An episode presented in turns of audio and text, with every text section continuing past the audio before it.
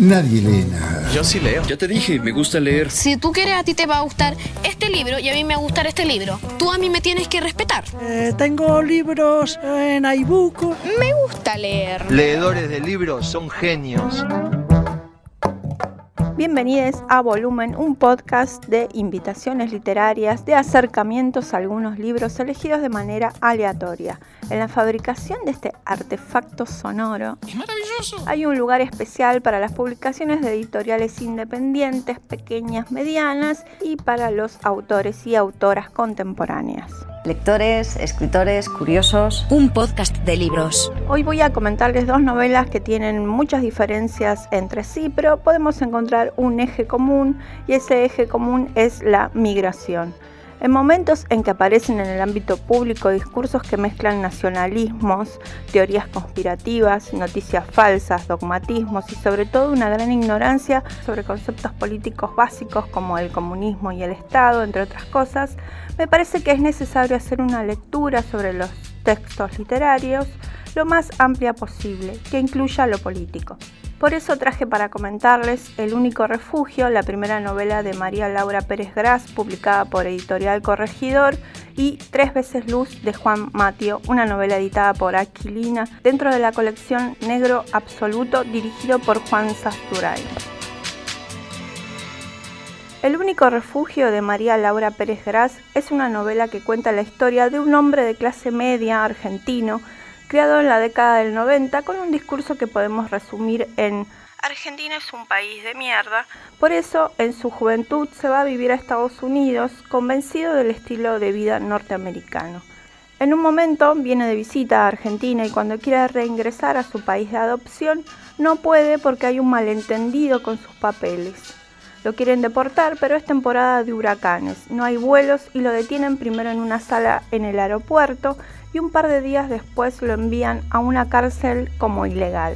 Entre sus cosas tiene un libro que le han regalado, una biografía de Antonio Gramsci, el filósofo italiano que estuvo varios años preso y que parte importante de su obra se realizó bajo esas condiciones. El mundo del protagonista se quiebra, se da cuenta de que para los agentes que lo mantienen detenido, él es un latino, un ilegal, un delincuente esa mirada es la mirada común de un ciudadano de un país central hacia un extranjero que viene de la periferia. Su situación personal también se complica, se queda sin trabajo y se enturbian las relaciones familiares. Se dedica entonces a la lectura de la biografía de Gramsci que aparece en la novela en breves fragmentos. Los dos personajes funcionan como espejo. Los dos están detenidos, están reflexionando sobre la pérdida de la libertad escriben, leen y esas dos actividades son el único refugio que encuentran en esa situación límite. Tengo que decir que el libro es muy dinámico, mantiene la atención todo el tiempo y hay algo que me pareció un gran acierto de la autora, que es cómo trabaja con las ideas de Gramsci, con la biografía y cómo eso influye e ilumina al protagonista de la ficción. Laura Pérez Gras fragmenta, va y viene con dos historias y te atrapa. Ese viaje fallido a Estados Unidos es también un viaje hacia el descubrimiento de su propia identidad. Les dejo la pregunta y repito el nombre del libro El único refugio de María Laura Pérez Gras, publicado por Corregidor. Léanlo y obtendrán la respuesta. Un toque más de volumen.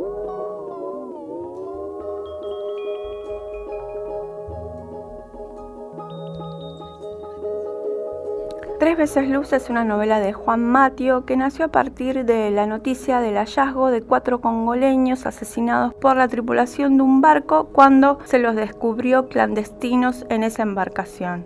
Ese es el germen de una novela que justamente da cuenta de la imposibilidad del registro periodístico de acercarse a una historia como esa, porque elude la pregunta central, ¿Por qué hay personas que solo les queda someterse a condiciones tan extremas para intentar cambiar algo de sus vidas?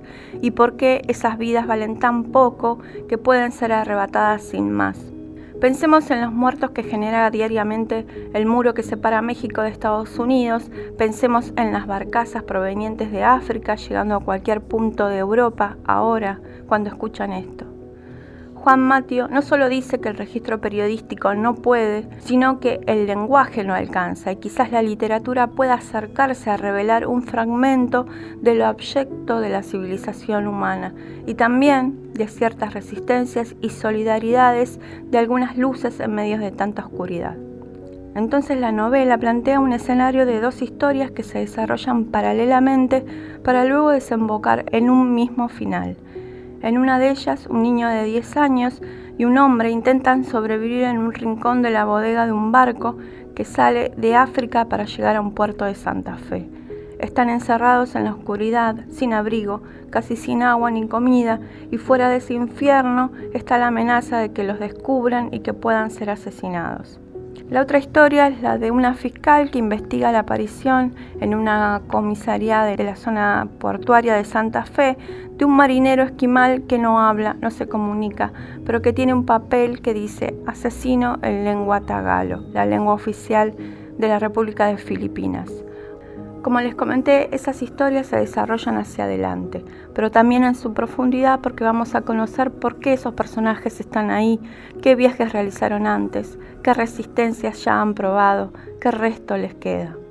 Y cuando digo esto incluyo a la fiscal, una funcionaria que intenta mantenerse extranjera en la tierra de la burocracia policial judicial. En la terraza todo es frío, oscuridad y silencio. El sabor del cigarro Panther en esa miserable noche de sábado es celestial. Me gusta su olor, me gusta que su olor se sostenga como un lujo a mi alrededor mientras fumo. Pienso en eso mientras me sirvo el tercer Grey Ghost. Me convertí en una señora, una mujer hecha de ceremonias. El líquido transparente y denso cae en el vaso sin emoción. Bebo. Trato de reconocer la bebida fuerte y valiente que me ayuda a conciliar el sueño por la noche. Los 18 grados bajo cero del freezer no pudieron vencerlo. El vodka vive, limpio como el agua, escondiendo sus 45 grados de etanol.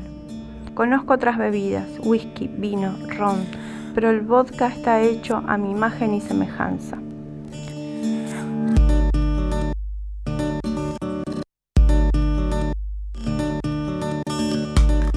Les recomiendo muchísimo esta novela, la leí dos veces para poder hablar de ella en este espacio y en la segunda lectura me volvió a impresionar la escritura de Juan Matio porque es precisa al tratar de acercarse de manera honesta a un tema tan grande, tan oscuro que parece no importar.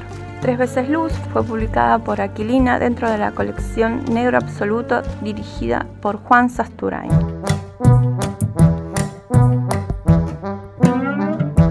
Despido hasta la próxima edición de Volumen. Háganle caso a Jorge y cuídense. Síganme en Instagram que tengo Instagram y síganme en Twitter que tengo Twitter. Seguimos en cualquier instante, genios. Gracias por existir.